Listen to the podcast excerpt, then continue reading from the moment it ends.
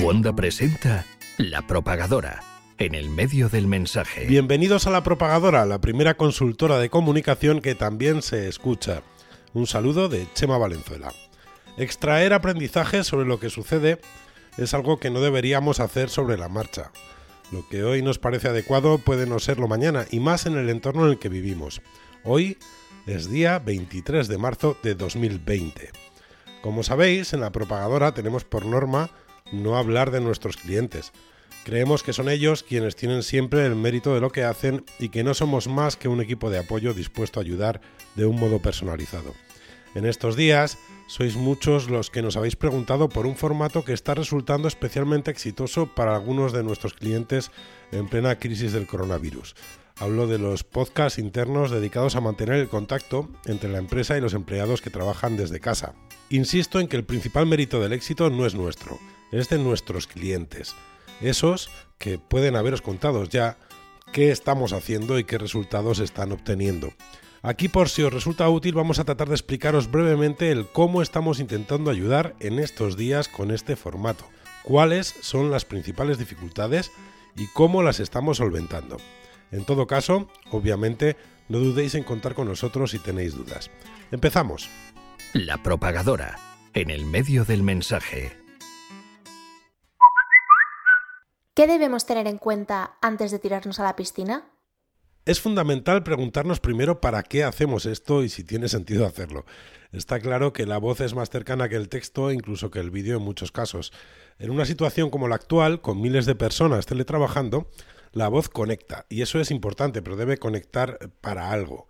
Seleccionar entre el ruido información fiable que afecta de un modo directo a la actividad de la compañía es fundamental, pero también puede serlo mantener los vínculos emocionales entre compañeros que van a estar semanas sin verse.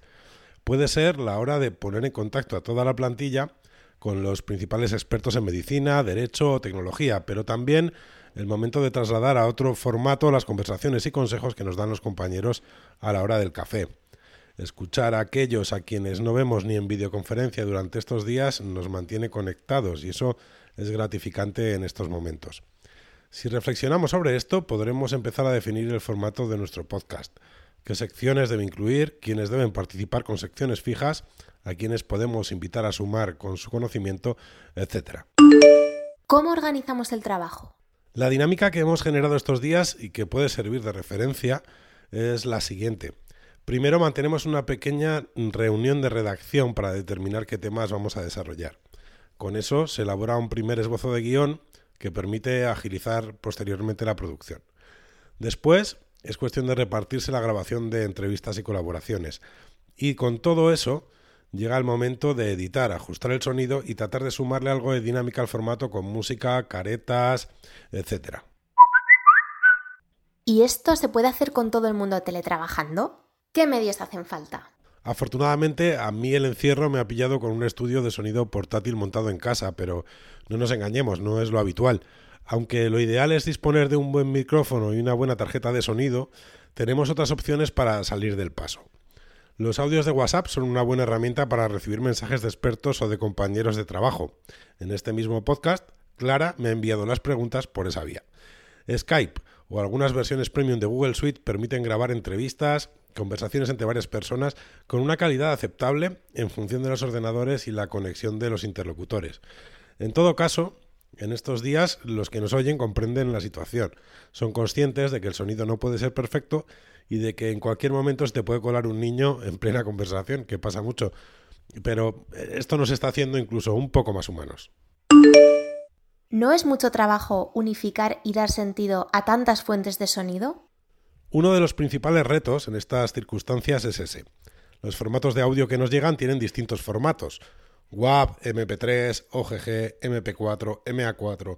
Normalmente los programas de edición trabajan con WAV, así que lo primero es convertir todos los audios al mismo formato.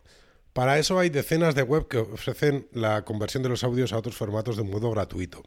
Basta con buscar en Google, por ejemplo, cómo convertir un archivo MP4 a WAV y enseguida aparecen decenas de soluciones. Y una vez que tenemos todos los audios, ¿Qué hacemos? Para ordenar todos los audios y montar lo que hemos fijado en el guion, necesitamos un programa de edición. En el ámbito profesional utilizamos algunos como Cubase o Pro Tools, pero puede que no sea la primera inversión que necesita hacer una empresa en estos momentos, no nos engañemos. Hay soluciones gratuitas como Audacity, que a través de un software muy sencillo permiten editar de un modo aceptable en cualquier ordenador. Con nuestros clientes estamos utilizando Cubase, pero este podcast en concreto lo vamos a editar rápido con Audacity y sin contar con la ayuda de nuestro especialista para que juzguéis vosotros mismos. Quizá no sea la opción más profesional, pero funciona. Pero al utilizar tantos audios distintos llegados de tantas fuentes, ¿no suena todo caótico? Ojo, esto es muy importante. Una vez que tenemos todos los archivos de audio pegados por orden en nuestro editor, debemos de utilizar una función fundamental para que lo que oigamos no sea un desbarajuste.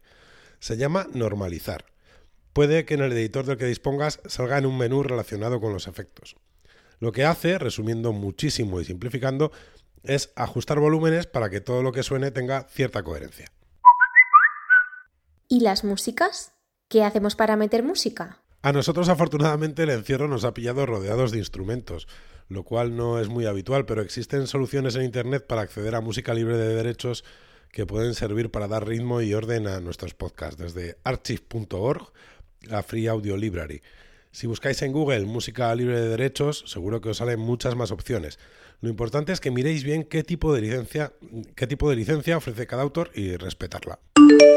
¿Y qué más cosas deberíamos tener en cuenta? En estos días hemos aprendido algunas claves fundamentales. En el podcast interno deben sonar voces internas. Nosotros podemos grabar algunas partes, obviamente, pero al final quienes están teletrabajando quieren oír a sus compañeros, notar que no están solos. También hay que ser muy directo y muy ágil en el sistema de distribución. Las intranets pueden ser perfectas si el acceso desde ellas en casa es sencillo, pero reforzar los envíos a través de email o WhatsApp es la clave del éxito. Quizá no contemos con un panel estadístico perfecto para ver si el equipo lo escucha o no, pero su reacción, que en los casos que conocemos es masiva y muy activa, es la mejor métrica. Por último, también es importante la hora del envío. Escuchar a tus compañeros con el primer café de la mañana siempre ayuda a comenzar el día con otro ánimo.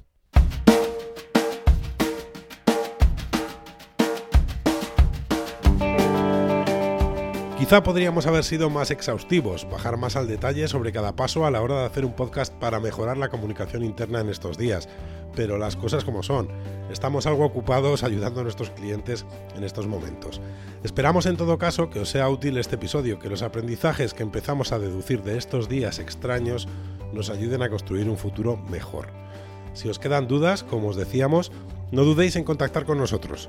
Desde la propagadora, esto es todo por ahora. Nos seguimos escuchando.